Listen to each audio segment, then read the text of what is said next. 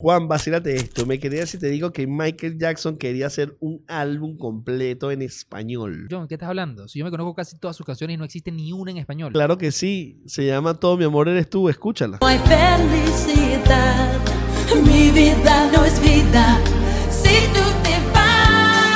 Si tú te vas. Epa, y suena burda de bien. ¿Y por qué no hizo más? Al parecer no era rentable para el productor, que era nada más y nada menos que Quincy Jones. Pero eso no es lo más loco de este cuento. Todo mi amor eres tú es una versión de su canción. I just can't stop loving you. Efectivamente. Pero para no hacer una marrachada como la que acabas de hacer tú, le pusieron un coach a Michael para cantar bien en español. No, menos mal, porque yo te digo algo. Justin Bieber, es más difícil pronunciar el español como lo hablas tú que hablarlo bien. Su coach fue nada más y nada menos que Rubencito, es decir, Rubén Blades, que no solamente lo ayudó con los arreglos del tema, sino también lo ayudó con la pronunciación. Es más, Juan, que lo cuente el mismo Rubencito, ¿vale? A mí me llamó Quincy Jones y me dijo que, que Michael Jackson quería cantar en español.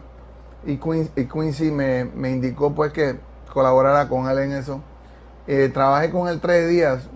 fue muy buen ah, alumno en realidad. La canción la cantó tan bien. Yo hice la versión en español. La cantó tan bien que cuando el borrador de la canción llegó a la compañía, la compañía eh, pensó que la gente no iba a creer que era él cantando. No, una locura. Mira, lástima que no tuvieron ese dueto juntos. Hasta que lo saque una inteligencia artificial.